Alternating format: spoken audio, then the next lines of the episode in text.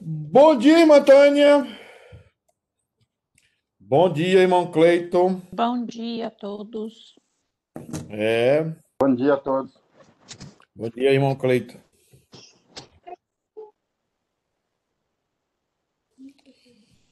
Bom dia, Claudete, Maria.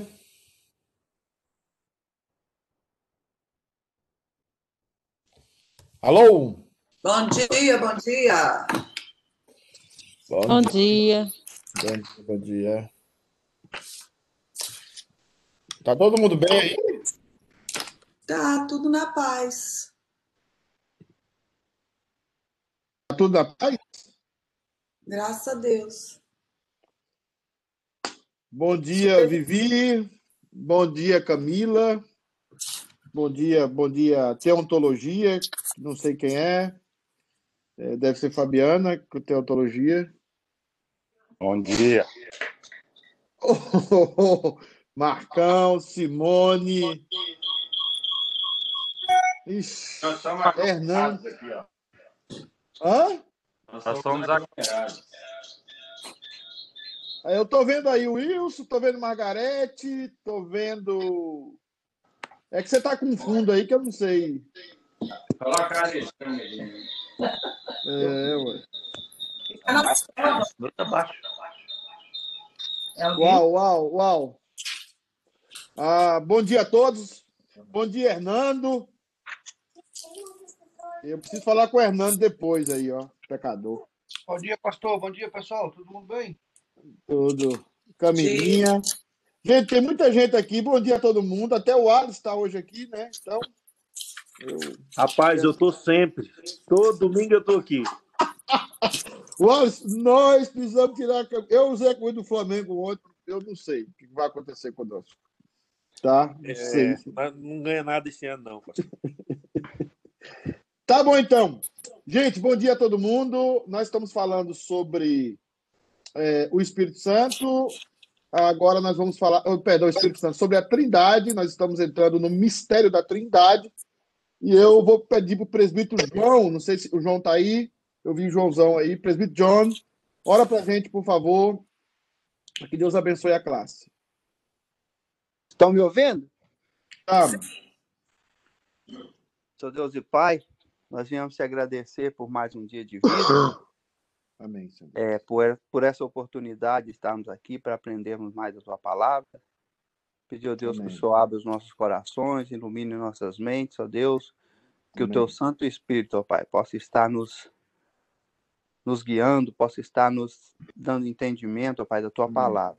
Abençoe o pastor que vai trazer esse estudo, abençoe a cada um que está nos ouvindo.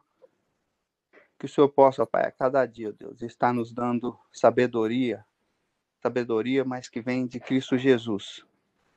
Te louvamos o teu nome, te agradecemos por tudo, porque o Senhor é bom, o Senhor é perfeito e o Senhor sempre cuida de nós, apesar das nossas imperfeições. É verdade, Senhor Deus. É nossa oração, Senhor, em nome de Jesus. Amém.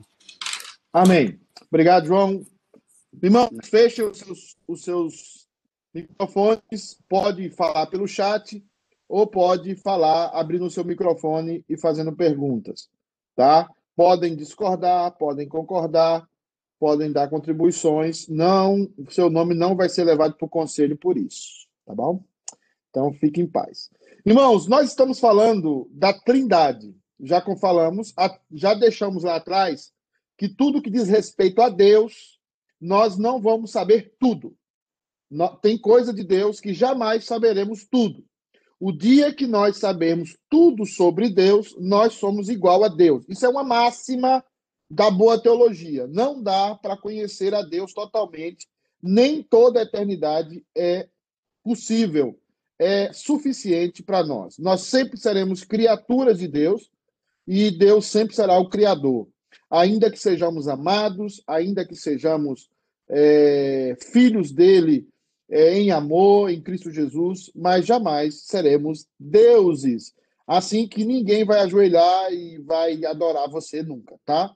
Então, se contente em não ser Deus. Assim que, não sei se isso vale para todo mundo, mas beleza. Ah, nós temos aqui, nós estamos falando sobre personalidade. Deus tem uma personalidade? Tem. Na verdade, Deus é tripessoal. Essa é uma característica do Criador. Ele é Pai, ele é Filho e ele é Espírito Santo. Mas ele é um único Deus. Não são três deuses. É um Deus com três personalidades distintas e diferentes. E é isso que nós não, não nos, nos, nos encaixa na cabeça. Porque a maioria de nós só tem uma personalidade. Eu falo a maioria de nós porque tem uns que tem duas, três, quatro, cinco, né? A bipolaridade é um tipo de bipersonalidade, né? E isso é uma doença, né? Eu, eu trato com pessoas da minha família que têm bipolaridade severa. Um dia está feliz, no mesmo dia está feliz, está alegre, está triste, está melancólico, está esperançoso, no mesmo dia. Você parece estar tá falando com quatro, cinco pessoas diferentes. Então, o... com Deus, não. Com Deus, a tripersonalidade de Deus é, é normal. Nós falamos sobre o que caracteriza uma personalidade. Falamos semana passada, por isso que está o slide aí na, na tela. É, uma personalidade possui autoconsciência, né? A consciência do animal, a autoconsciência dos homens e a autoconsciência de Deus, que inclui não só a sua consciência, mas a consciência também das suas criaturas. Esse é um diferencial muito importante de Deus para conosco. Ou seja, eu sei da minha consciência, eu não sei da consciência da minha esposa, eu não sei da consciência do meu filho, mas é, é, Deus é diferente. Deus ele tem consciência de si próprio e engloba todas as consciências de todos os homens, de todas as criaturas racionais. É por isso que a Bíblia vai falar que a nossa consciência ela nos acusa e ela nos defende. E é através da nossa consciência que nós seremos julgados. Porque Deus vai trazer para nós a ideia é, dos pecados que nós passamos, e por isso que as pessoas vão reconhecer os seus pecados, vão reconhecer que Jesus Cristo é o Senhor, não porque elas vão ser salvas. A Bíblia fala: todo joelho se dobrará e toda língua confessará que Jesus Cristo é o Senhor, para a glória de Deus Pai. Não são, não é todos os salvos, mas eles serão obrigados a reconhecer por causa do poder da consciência. Então, um ser humano uma, personal, uma personalidade é caracterizada pela sua autoconsciência. Falamos isso semana passada. Também falamos um pouco desse texto que está nos dois textos que está nos Salmos e depois o outro que está é, é, em Isaías. É, o texto do Salmo 147, 5 diz assim: Grande é o Senhor nosso e muito poderoso.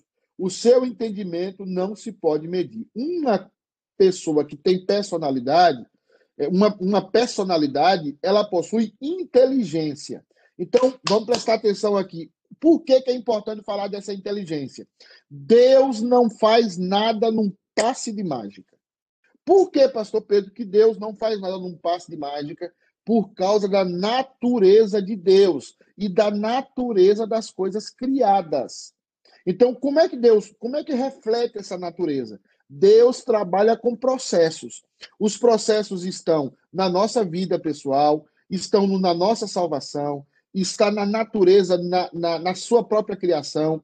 Os seres humanos nascem, crescem, reproduzem, é, se enforcam, ou seja, casam, né, e depois morrem, né? É, então, assim, é, há um processo para tudo e você vai analisar que é um processo para tudo. Se há um processo para tudo, então há uma inteligência por detrás dessa personalidade. Não é um seu impessoal. É por isso que na sua oração você não pode tratar Deus como se Deus fosse uma coisa. Por que, que Deus não converte o seu filho de uma hora para outra? Por que, que Deus não muda o seu marido de uma hora para outra? O seu marido sempre faz os mesmos erros. Deixa a cueca no mesmo lugar, faz xixi fora do vaso, não, não leva o prato para a pia. Não lá. Por que, que ele não faz isso? Por que, que Deus não lhe deu um marido já pronto? Né? O marido já dá bênção, que come, que toma cerveja, mas não tem barriga. Por que, que Deus não fez isso? Porque Deus trabalha com processos. Aí tem doença na sua vida, aí ele permite coisas na sua vida, ele permite pandemia, ele permite aquilo outro, porque tem uma inteligência por detrás que está trabalhando os processos. E Deus não faz nada com passe de mágica, ainda que ele é poderoso para fazê-lo, mas ele não faz por causa dos processos. Isso caracteriza a sua, isso caracteriza a sua inteligência, uma pessoa que tem inteligência. Eu não sei se vocês estão estão me entendendo, né? Alguém não está entendendo porque trabalhar sobre essas questões de personalidade geralmente gera é, confusão na cabeça das pessoas. Então Deus não trabalha coisas de uma hora para outra. Deus sempre trabalha com processos, né? Olha o texto de Romanos 11, 33, 34 aí na tela. Ó profundidade da riqueza, tanto da sabedoria como do conhecimento de Deus. Quão insondáveis são os seus juízos e quão inescrutáveis os seus caminhos? Quem, pois, conheceu a mente do Senhor? Ou quem foi seu conselheiro? Mais uma vez, Paulo termina toda a exposição teológica de Romanos. Ele está explodindo em louvor e adoração porque vê a presença do conhecimento, da sabedoria de Deus, de todos os caminhos, de todos os processos que Deus usa para trabalhar na vida dos seus filhos e para construir algo eterno em nós.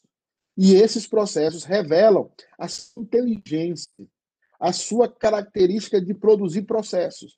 E dentro desses processos, Deus nos muda, Deus nos molda, Deus permite uma enfermidade, Deus permite uma traição, Deus permite um, um, um descontentamento, Deus permite uma frustração.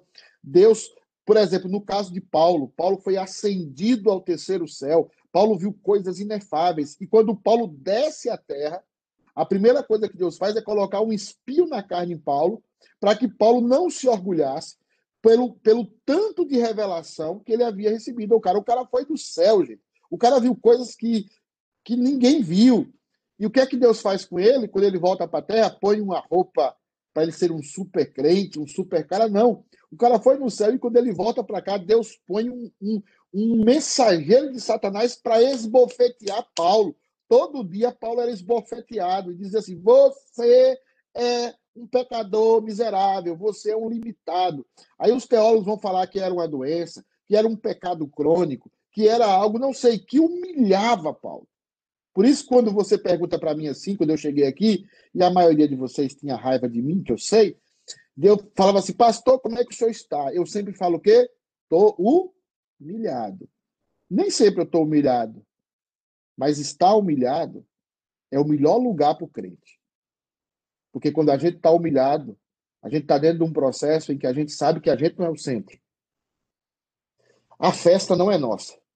O aniversariante não somos nós. Apesar de que o nosso aniversariante deu a vida por nós. E nós vamos gozar de alegria plena a vida toda. Porque o nosso Senhor nos ama e ele resolveu enxugar dos nossos olhos toda lágrima. Então, assim, Deus trabalha os seus processos, por isso que ele tem personalidade. Mas o que é ser humilhado para o pastor?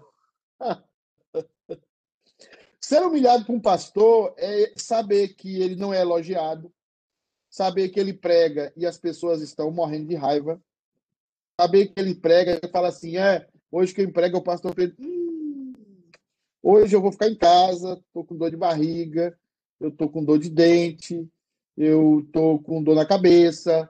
É, ser humilhado, muitas vezes, é você se achar que aquele estudo que você fez é super bom para o pastor e não é, você é um cara comum e corrente, como todo mundo.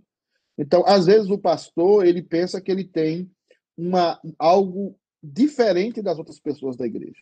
Ele, ele, ele é, é alguém diferente. Não é. O pastor tem dons de pastorado, como o irmão tem dom.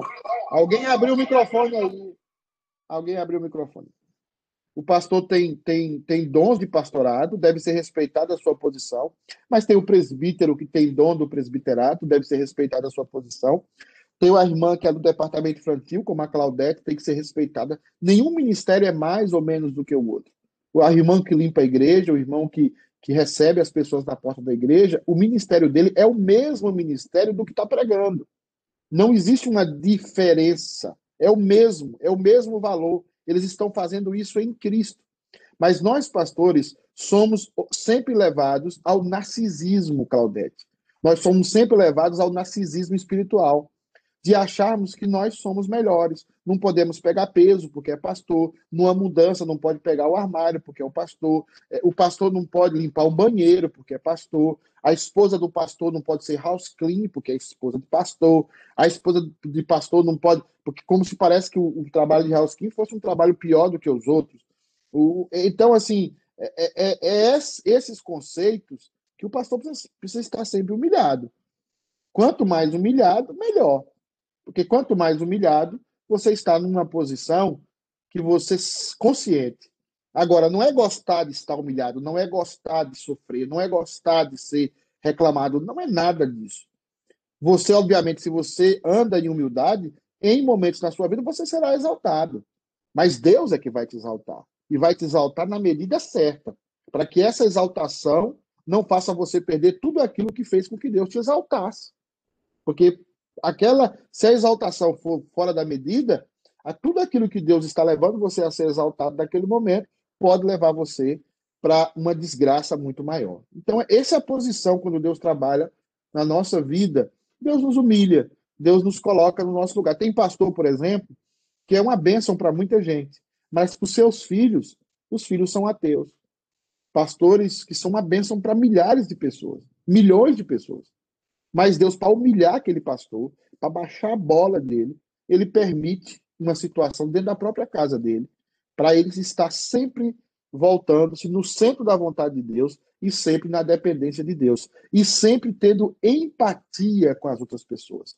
Porque sabendo que não é melhor do que as outras pessoas. Então, Deus trabalha esses processos, Deus é um Deus de inteligência, por isso ele tem personalidade. Ah, que mais aqui? Se você tem alguma pergunta, você. Eu não sei se tem mais pergunta aqui, vou ver. Não, só essa pergunta mesmo. Eu estou é, aqui ligado no chat. Isaías 42, o seguinte: quem na, quem na concha da sua mão mediu as águas e tomou a medida dos céus a palmos, quem recolheu na terça parte de uma efa o pó da terra e pesou os montes em romana e os outeiros em balança de precisão. Quem guiou o Espírito do Senhor? Ou como o seu conselheiro os ensinou? Com quem tomou ele conselho para que lhe desse compreensão? Quem o instruiu na vereda do juízo? E lhe ensinou sabedoria e lhe mostrou o caminho do entendimento? Tudo isso revela um Deus enorme, um Deus grande, mas um Deus que trabalha com entendimento, com inteligência e com os processos que ele mesmo criou. Esse é o nosso Deus, um Deus que é, nada pode ser comparado a ele, ele é incomparável, ele é simples, ele não pode ser totalmente compreendido, mas deve ser totalmente confiável, porque ele é o Deus justo, o Deus bom. Isso está refletido claramente em nós, na sua criação e em todo o processo que Deus se relaciona com a humanidade e com os seres é, racionais, os anjos caídos e os anjos que mantiveram o seu estado original e também a raça humana. Ah, uma personalidade, eu também falei semana passada, possui autodeterminação. O que é autodeterminação? Por exemplo, o Alice. Não sei se o Alice está aí ainda, já dormiu. Mas assim, o Alice acorda de manhã e tem um cronograma na cabeça dele. Eu vou é, pintar essa janela da casa, eu vou ver uma, uma tinta para aquela outra coisa, eu vou fazer isso. É a realidade dele. Ele está traçando um plano e ele vai realizar aquele plano. plano. Então, Deus é uma pessoa por quê? Porque Deus possui, como nós, autodeterminação. E eu coloquei algumas coisas aí que estão em amarelo. Diz assim: é a capacidade de elaborar inteligentemente um plano e executá-lo. Então, para tudo, para tudo. Deus tem um plano. Você já ouviu isso muitas vezes. Vamos, vamos abrir o confessionário, se eu sair daqui, depois eu volto para aqui, né? É, parar o compartilhamento. Vamos abrir o confessionário. Pode abrir os microfones. Ô, Hernando, você acha que Deus tem um plano ou não? Pode abrir quem quiser aí o microfone. Vamos para os confessionários. Eu acho que sim, pastor. Mas veja bem, se Deus é, um, é, um, é uma pessoa tão poderosa, uma, uma, pessoa tão poderosa que é de plano, o que, é que você acha, Eli? Não sei se é Eli. Eu vi Eli por aí. Você acha que Deus precisa de um plano? Ah, ele está ali, levantou o braço. Que, é que você acha? Deixa eu abrir o microfone do Eli. Acho que é só ele que abre, né?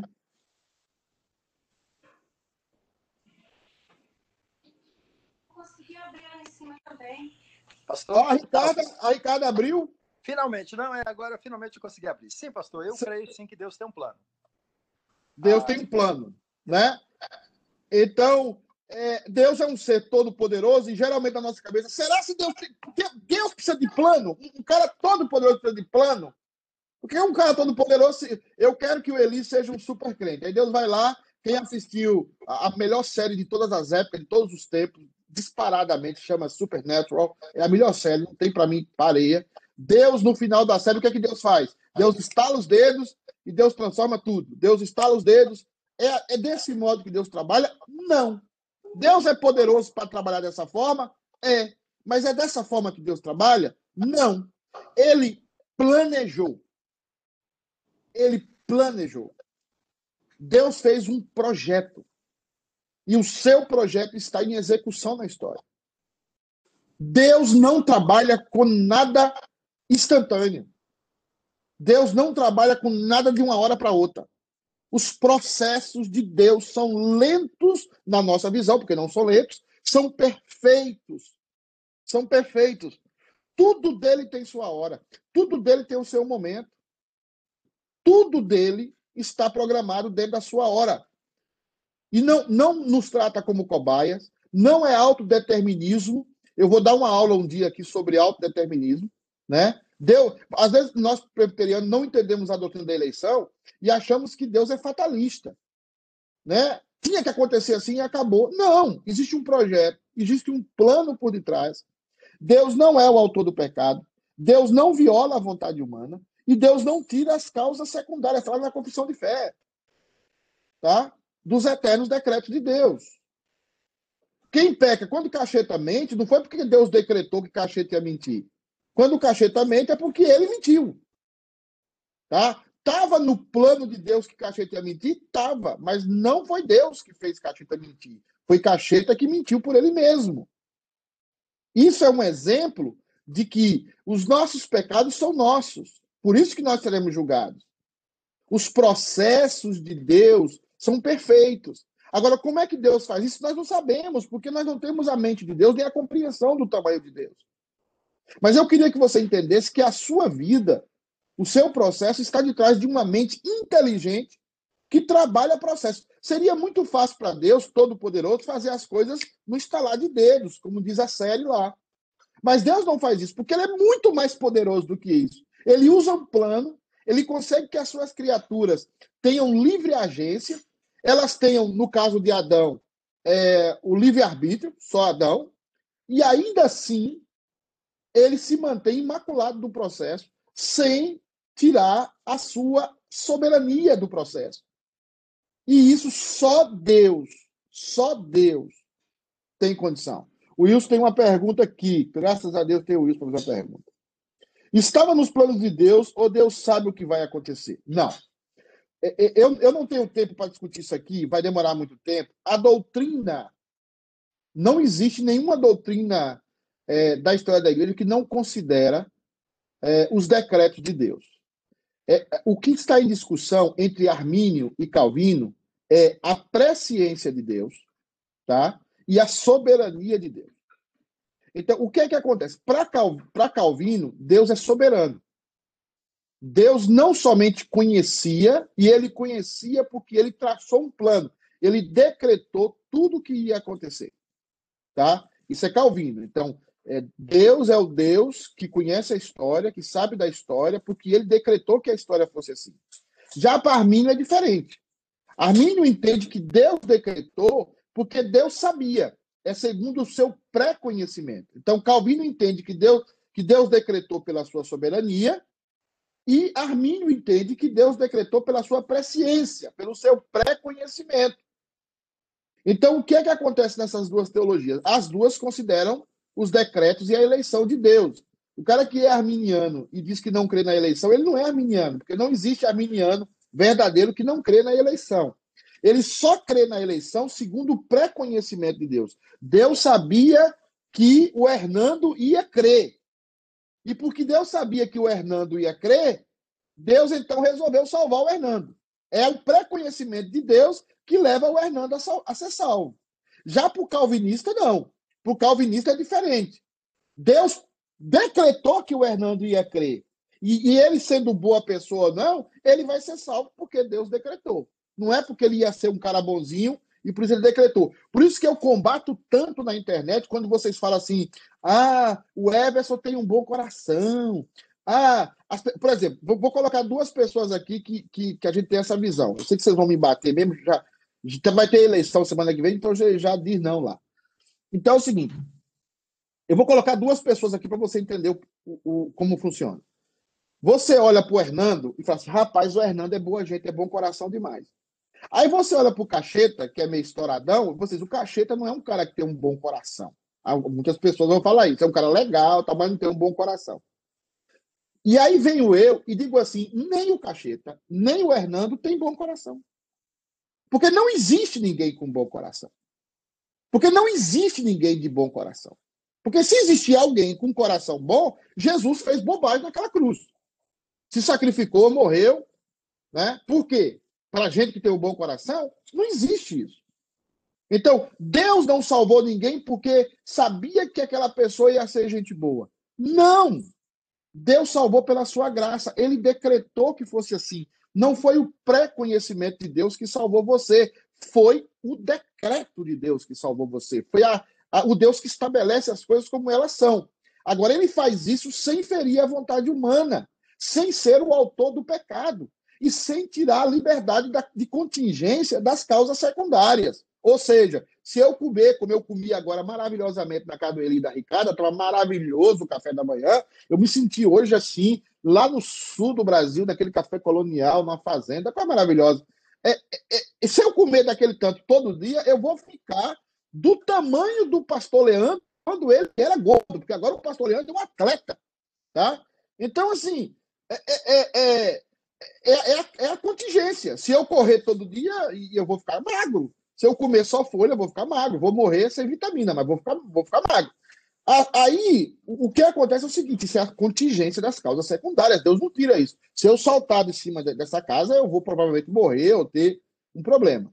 Então, o relacionamento de Deus conosco é um relacionamento é, de pai para filho que planejou tudo inclusive os nossos erros. Por isso que você tem que celebrar. Por isso que você tem que celebrar, se alegrar. Você tem que dar louvores a Deus. Você tem que sapatear, fazer festa. Porque você recebeu tão grande salvação da parte de Deus. Tá? Não foi por você. Ele que resolveu lá, pegou o Fábio, Fábio bonitinho, com os olhos verdes, né, Fábio? A irmã da Camila. Zóio azul, sei lá, mais ou menos, meio feio. Aí pegou o Fábio e falou: Fábio, você vai ser salvo. Você não é gente boa coisa nenhuma. Não tem gente boa no mundo. É como diz Orsis Sproul: a única pessoa boa do mundo morreu naquela cruz. O resto é tudo. Todos pecaram e destituídos estão da glória de Deus. Em homenagem à camisa do São Paulo do Everton, eu vou ler a pergunta dele, tá? Pergunta aqui do irmão Bambi né? É, tem a do Cacheta primeiro, porque Cacheta é preteriano a todo tempo e fala e, e preteriano faz essa pergunta difícil, né? Então Deus decretou que o Cacheta irá mentir? Sim, decretou. Aí você vai na natureza do decreto. Então vamos aprender isso de uma vez. Deus decretou que o Cacheta mentir, decretou. Mas qual é a natureza do decreto de Deus? Deus não viola a vontade humana, Deus não é o autor do pecado e Deus não tira a contingência das causas secundárias, ou seja, ação e reação. Deus não interfere nisso, tá? Então, essas três leis estão presentes dentro do decreto. Deus decretou, o cacheta vai mentir. Mas quem é o autor da mentira? O cacheta. Quem, quem, quem é o, o, o, o que vai sofrer a pena responsável pela mentira? É o cacheta. É, onde vai nascer esse desejo de mentir? No coração do cacheta. O Deus não tem nada a ver com a responsabilidade da mentira. mas sim com um decreto por causa da sua posição de Deus e a sua essência de Deus. Como é que Deus reorganiza o decreto dessa forma? Ninguém sabe. Calvino disse: se você encontrar alguém tentando explicar isso, fuja, porque é um herege. Ninguém consegue. Isso a gente aceita. Tá? A gente baixa a cabeça e aceita. Eu, eu li não sei quantos livros traduzindo do alemão para o português e do alemão para o espanhol para entender essa, essa jossa. Por que, que eu fiz isso? Porque eu tinha muita dúvida na cabeça sobre isso. De, Deus decretou que um carro ali ia bater? Decretou. Mas a natureza do decreto de Deus é que nós temos que estudar. É uma natureza o quê? Que ele não é o autor do pecado, que ele não viola a vontade humana e ele não tira as causas secundárias. Está lá na confissão de fé. Eu não sei se dá para eu compartilhar a confissão de fé aqui. Se vocês tiverem paciência e não forem embora dormir, porque Fabiana sempre fala que eu tenho digressões quando dou aula. Então, se você tiver paciência, eu posso ir lá, eu vou lá, aqui na, nos meus. E vou aqui na confissão de fé. Confissão. É, confissão. Eu vou ler para vocês isso aqui lá na confissão de fé. Confissão de fé Westminster. Confissão de fé de Westminster. É... Não, peraí. Tenham paciência que eu já vou, vou mostrar para vocês aqui na confissão de fé. Aqui está. Está aqui. Tenham paciência, por favor. Até, até a Fabiana está tendo paciência, então ela está bem. Estou bem, então. Vamos lá.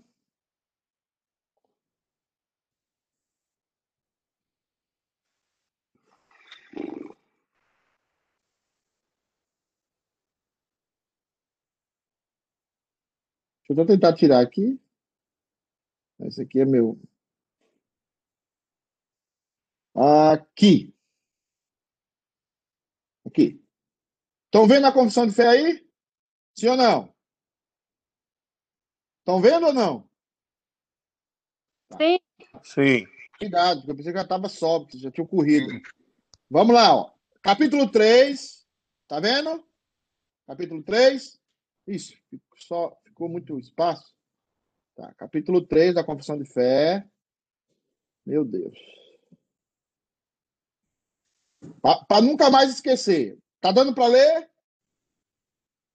Digam sim, gente. Sim. Ah. Sim. Desde toda a eternidade, pelo muito sábio e santo conselho da sua própria vontade, olha, ordenou Deus livre inalteradamente tudo quanto acontece. Isso é a confissão de fé que você, você se submete quando você se torna membro presbiteriano. Aí depois disso tem o quê? Tem uma conjunção que adversativa. Porém, porém, aí vai a natureza do decreto.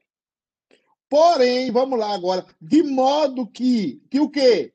Nem Deus é o autor do pecado, primeira causal. Segunda causal, nem violentada é a vontade da criatura. Tá vendo como o pastor Pedro não tá falando uma coisa da cabeça dele, apesar do pastor Pedro ser meio doido? Tá? Tá aí. Tá? E nem é tirada a liberdade ou contingência das causas secundárias antes estabelecidas. Ou seja, as leis da natureza. Então, Deus, pelo muito sábio e santo conselho da sua própria vontade, ordenou livre e inalteravelmente tudo quanto acontece. O Everson cruzou os braços. Deus foi que decretou isso. Quem cruzou os braços foi o Everton. Ele teve vontade de cruzar os braços. Não foi, ninguém forçou ele a cruzar os braços. Tá? É a natureza do decreto de Deus, mas tudo está incluído no decreto. Como Deus concilia isso, nós não sabemos. E o 2, se você quiser aprofundar mais, não temos tempo aqui, diz assim: ainda que Deus sabe tudo quanto pode acontecer em todas as circunstâncias imagináveis, e olha, olha, olha, olha, aqui ele está combatendo o arminianismo, ele não decreta coisa alguma por havê-la prevista como um futuro. Não é porque Deus sabia que ia acontecer. Não é esse o princípio do decreto. Ele decretou porque ele construiu o futuro assim. Uma coisa é eu saber que vai acontecer um acidente. Outra coisa é eu ter decretado o um acidente. Ou como coisa que havia acontecer em tais e tais condições. Deus não decreta nada por preconhecimento. Deus decreta tudo pela sua soberania, pelo muito sábio e santo conselho da sua própria vontade. Depois dessa é, é, overdose de depois dessa overdose de, de presbiterianismo, vamos voltar aqui, né? Não, vocês vão desviar tudo antes mesmo de ser presbiteriano, né? Então, Deixa eu ir aqui no, no chat, que parece que tinha mais perguntas lá. Está, ah, então Deus decretou que o cachete ia mentir, já li essa. Não, dessa, decretou, mas não decretou da forma como. Deus permite, agora o negócio dos bandos. Deus permite que passamos por turbulência para nos tratar? Sim, sim. O presbiteriano, Everton, não gosta de usar a palavra permissão, tá? Alguns presbiterianos mais moderados usam, eu não vejo nenhum problema em usar a palavra permissão, mas a maioria dos presbiterianos gostam da palavra decreto, tá? Mas a palavra permissão também cabe um estudo, nós vamos fazer isso mais à frente, sobre os eternos decretos de Deus, não é muito usado no meio presbiteriano, essa palavra permitir, né? uma, uma atuação passiva de Deus na história. A gente precisa cuidar muito bem dessa palavra. Mas entendendo o que você quer perguntar, sim, Deus permite. É, uma pergunta da Martinha que nós vamos responder. A hierarquia na Trindade? Há. A hierarquia na Trindade. Não é a, não confunda hierarquia com superioridade, tá? Mas é a hierarquia com funcionalidade. Então é importante lembrar dessa frase. A hierarquia da Trindade não é ontológica. O que é uma coisa ontológica? Não é um ser inferior a outro ser. Por exemplo, eu sou inferior a Deus, você é inferior a Deus. Isso é uma diferença ontológica, uma diferença de ser. Deus e Deus não tem diferença ontológica. É igual o homem e a mulher. O homem e a mulher não tem diferenças ontológicas. A mulher é igual ao homem em termos de, de preciosidade como ser, né? E como como importância como ser, o homem e a mulher são iguais, mas eles têm funções diferentes. Na Trindade acontece a mesma coisa. A, a, na Trindade, eles são iguais em deidade, né? Eles são Deus, eles são Deus, ele é um Deus, são Deus é ruim. Ele é, eles é Deus, a palavra, a, a construção da frase é essa, correta. Eles é Deus, porque é só um Deus entre as pessoas, mas eles têm sim a hierarquia, aquele que manda, aquele que obedece, aquele que glorifica, tem todo um processo. Nós vamos estudar numa parte aqui que vai chegar chamada economia da Trindade. Economia não é só dinheiro, não, tá? Economia é o modus operandi como Deus trabalha. Economia é a economia da Trindade é o modus operandi como a Trindade trabalha. Tá? Deixa eu ver mais aqui muito difícil de compreender, só pela aceitação, pela fé mesmo. É verdade, viu, Nilminha? Você tem razão.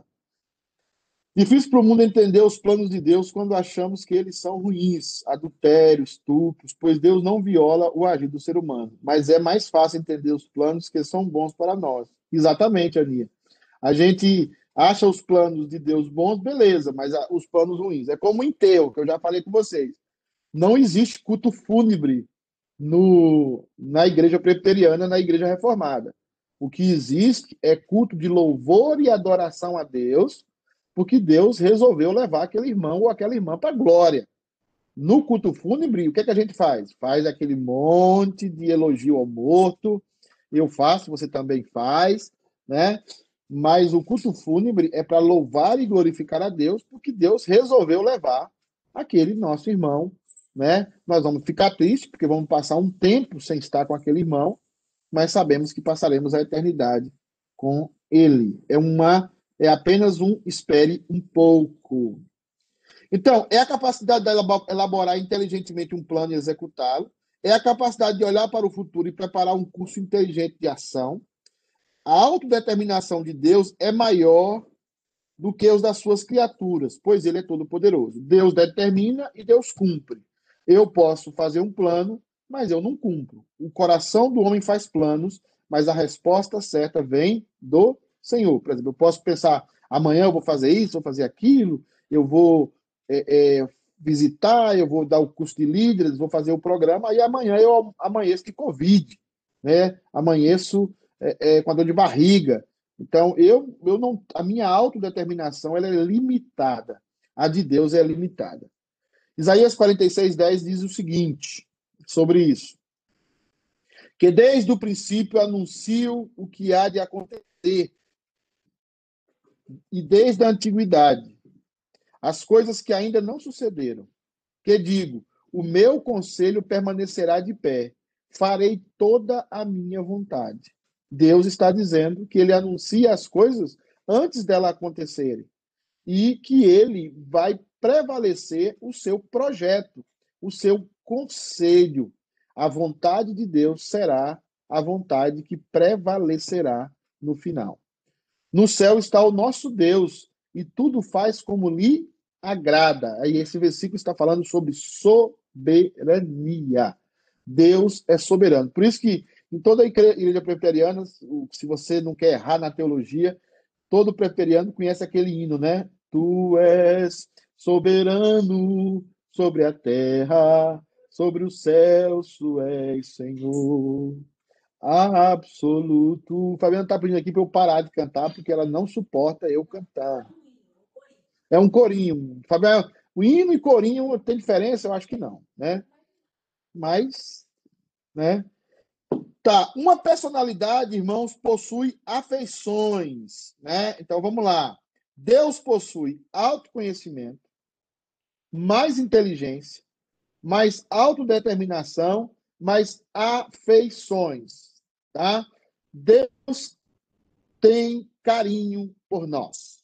Quando Deus olha para Claudete, Deus não olha assim, eu vou salvar Claudete porque eu sou obrigado a salvar. Não, Deus não faz isso. Deus tem carinho. Lembra aí, Deus é um Deus carinhoso. Tem coisa que você. Pode falar, Aninha. É uma dúvida. É, Deus criou ele mesmo, ele criou Jesus e o seu próprio Espírito. Não. Os três criaram todos de uma vez só. Nenhum deles é criado. Deus surgiu, aí ele foi criou Jesus e o Espírito Santo. Deus não surgiu. Não? Então explica aí para nós. De eternidade a eternidade. Ele é Deus. Então, não surgiu. Isso, isso, isso está. Você pode pesquisar na internet aí, Concílio de Niceia. Concílio de Niceia. O, foi o primeiro ou segundo concílio da igreja. Eu acho que foi o, o primeiro concílio ecumênico da igreja. No concílio de Niceia, vai tratar sobre a divindade de Cristo e vai falar que ele é incriado. Deus é incriado. Deus não criou a Deus mesmo. Deus, isso é uma teologia. Ah, Felipe tá aí, mas Lara, peraí, Daninha. O meu filho tá ali com a, com a rosa, com, com a camisa da rosa, né? Trago essa rosa para lhe dar, né? Larinha. Gente, o, como é que o Cacheta conseguiu fazer uma filha tão linda, né? Isso é um milagre. Então, assim, gente, então, Aninha, Deus não é criado. Deus nunca. Se você falar isso, você vai, você vai ser queimada na Inquisição, na fogueira dos preterianos. Deus não é criado. A característica de Jesus é que ele é encriado, não criado. O Verbo encarnado, sim, ele nasce, mas o Jesus, filho, ele é incriado, ele é eterno. Essa é uma teologia dos testemunhos de Jeová, que Jesus é um deusinho menor. É por isso que ele vai usar o artigo indefinido. Lá ele vai pôr no grego o artigo indefinido. Os testemunhas de Jeová fazem isso com a Bíblia. Eles colocam um artigo indefinido lá no começo de João.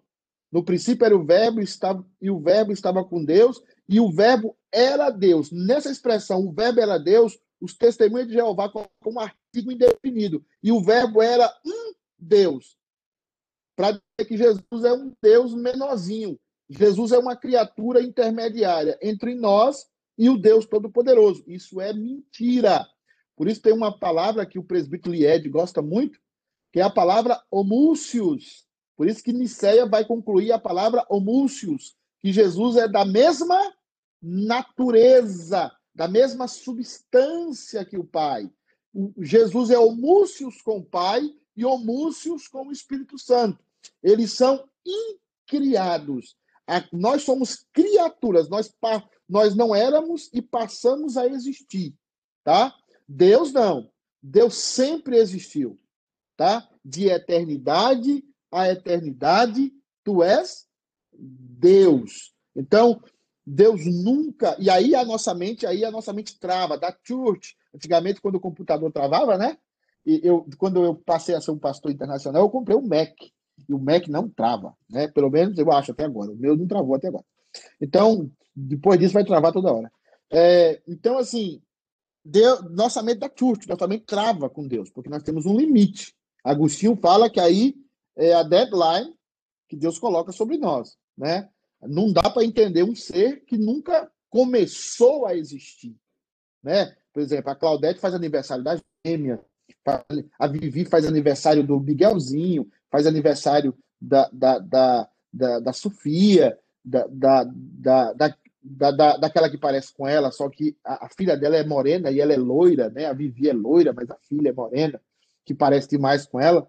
A Júlia, né? Então, a Júlia é, é, passou a existir, né? Ela, ela não existia na vida da Vivi, mas a Vivi faz tudo pela Júlia, pelo Miguelzinho, pela Sofia, né? Eles amam aquelas aquelas meninas, é, mas eles passaram a existir, não eram e passaram a ser, né? Deus não, Deus sempre foi, Deus sempre é. Por isso que ele vai dizer para Moisés: Eu sou, né? Eu sou, Yahvé, eu sou, né? Esse, esse, é, esse é o processo. Uh, eu acho que é isso. Então, voltando aqui, Deus tem carinho por você. Quer dizer, Deus pega o cachetão com aquele, com aquele bigode dele, ele parece o, o Barba, o, o, aquele Capitão Pirata. No cacheta não parece o Capitão Pirata do Peter Pan? Não parece? Parece sim. Aí é, é, é, falta só a mãozona, né? Dizendo, vou te pegar, Peter Pan, que o, aquele que o crocodilo comeu a mão. Aí é, Deus pega a cacheta e Deus bota ele no colo. Espiritual falando. Dá o beijo dele, cuida dele. Porque Deus o, o ama, mas não ama assim, distanciado, não. Ele ama mesmo. Aquele carinho que você tem para sua filha de abraçar de manhã, do seu filho de abraçar.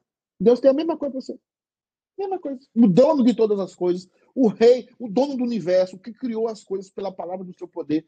Este homem que Jesus revela é aquele que está esperando o filho pródigo. E quando o filho pródigo chega, como é que ele trata o filho? O filho todo sujo, fedendo. Como é que ele trata? Ele abraça o filho e beija o filho. Eu mesmo, se eu passo um dia sem ver Felipe, um dia sem ver Pedrinho, eu fico doido. Eu já falei para Felipe, eu preciso dar um beijo no filho todo dia. Eu preciso sentir o cheiro. Eu tenho, muito, eu tenho muita questão com o cheiro. Eu preciso sentir o cheiro dos meus filhos. Eu preciso aquilo, porque eu sei. Eu, eu, mexo, eu mexo muito, sou pastor há 20 anos. Eu sempre estive na cabeceira dos membros da minha igreja que morreram. E eles sempre dizem, às vezes eles esquecem da fisionomia, eles esquecem eh, da maneira como a pessoa falava, mas não esquece o cheiro. Talvez lá quando eu tiver com Alzheimer, se eu ficar lá, eu não quero esquecer o cheiro dos meus filhos. Deus é o Deus do cheiro, é o Deus do próximo. Ele tem afeição. Ele, ele não só ele escolheu você, ele não só elegeu você, ele ama você, ele tem sentimentos eternos, perfeitos por você. E você é filho dele. Por isso que Jesus tem tanta vontade lá na oração sacerdotal dizer assim: Pai, eh, restaura com a glória que eu tinha com o Senhor antes dele vir encarnar, porque ele queria ficar perto do Pai. É aquele momento em que Pedro, quando Jesus se transfigura, Pedro fala: construímos três tendas aqui, porque a presença do Pai é igual meu pai. Quando meu pai chegava de caminhão, esses dias eu chorei, vi um vídeo de caminhoneiro. Meu pai passava duas, três semanas fora. Quando ele chegava, eu, eu até eu até, eu até posso escutar o som daquele do 11, 13 que ele tinha, né? O caminhão vai. O caminhão chegando em casa. Aquilo para mim, o meu coração disparava. Queria abraçar meu pai. Queria estar junto com ele. E a mesma coisa no céu. O doutor Otto Guanais Dourado, primo da minha mãe, doutor Otto, foi professor no seminário chamado Doutor Espírito Santo. Ele fala que a primeira coisa, quando ele fechar os olhos aqui na terra, ele quer acordar no céu e abraçar Jesus. Ele quer ver Jesus, ele quer, ele quer ser acarinhado por Jesus. Então, Deus é um Deus de personalidade e é uma pessoa, e é por isso que ele tem carinho por nós. Ele é carinhoso. Deus é carinhoso. O Senhor também. o William está dizendo aqui: o Senhor então não pode pegar Covid para não perder o olfato. É, rapaz, vou ficar desesperado. Tem um negócio. Por isso que o nordestino, você sabe disso, William, tem um negócio do cheiro. Mas o baiano tem mais isso, né? Eu falo sempre para Fabiana: Fabiana, deixa eu dar um cheiro. Quero dar um cheiro em você. Isso é coisa do nordestino, é coisa de pele. Caracteriza um pouco Deus. Deus nos ama. Deus nos abraça. Você é pecador, você é miserável, mas ele deu o seu filho por você. Ele cravou Jesus naquela cruz, porque o seu irmão mais velho, Jesus Cristo, também te ama. Você foi escolhido antes da fundação do mundo para ser filho de Jesus, para ser filha de Jesus, tá? Então, é, é isso aí. Ah, acho que é isso. Vamos avançar aqui. Eu estou terminando. É, a tripersonalidade de Deus, já falamos isso semana passada um pouco também. O termo trindade não é encontrado na Bíblia, já falamos sobre isso. É um termo teológico usado por Tertuliano. Tertuliano foi discípulo né, do apóstolo João. É, se eu não estou enganado, acho que sim. Ou foi discípulo do discípulo do apóstolo João, não estou lembrado agora.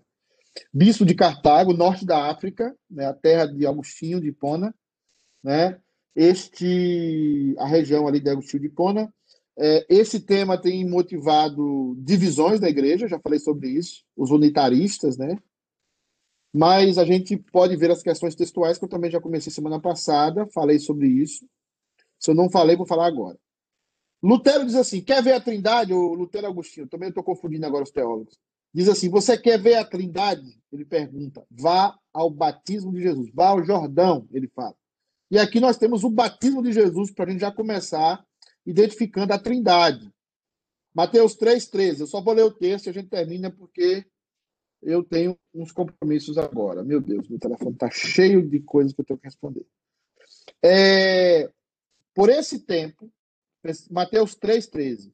Dirigiu-se Jesus da Galiléia para o Jordão, a fim de que João o batizasse. Ele, porém, dissuadia, dizendo: Eu que preciso ser batizado por ti, tu vens a mim. Isso é João Batista, né? é, falando para ele. Mas Jesus respondeu-lhe: Deixa por enquanto, porque assim nos convém cumprir toda a justiça. Então, toda a justiça é tudo que estava predito para ser feito, né? Batizado Jesus, saiu logo da água, e eis que ele abriu os céus e viu o Espírito de Deus, segunda, aí já estamos com a terceira pessoa da Trindade, descendo como pomba, vindo sobre ele, né? E aí, eis uma voz dos céus, quem é essa voz? Né? Que dizia: Esse é o meu filho amado, em quem me compraz. Então, nós temos Jesus sendo batizado, nós temos o Espírito Santo batizando a Jesus, e nós temos a voz do Pai dizendo: Esse é o meu filho amado. Nós temos aqui um exemplo clássico da, da Trindade. Né? A Trindade. Agora eu vou desconectar aqui a, o compartilhamento, quero ver a carinha de vocês. Vou perguntar para o Wilson, porque o Wilson eu sei que ele pode se lascar e ele não vai ficar com a raiva de mim. Né, Simone? Né? Estou. A Martinha fez uma pergunta aí que eu achei interessante. Eu queria que o senhor pudesse responder. Pastor, a- obrigado, Cláudio. Cláudio. Pastor, a Trindade é um Deus em três pessoas distintas entre si. Dá para falar um pouco sobre a Trindade no Antigo Testamento e no Novo Testamento? Eu, eu comecei a falar no eu comecei a falar no Novo Testamento, eu vou falar aqui no Novo Testamento. A Trindade é um ser, um Deus com três personalidades. Um Deus em três pessoas distintas, diferentes. Mas uma substância, nós vamos aprender muito a falar isso. Uma substância em três pessoas. Uma substância indivisível, que é a divindade, com três personalidades. Um Deus que subsiste em três pessoas, iguais em poder, deidade, é, mas com funções diferentes.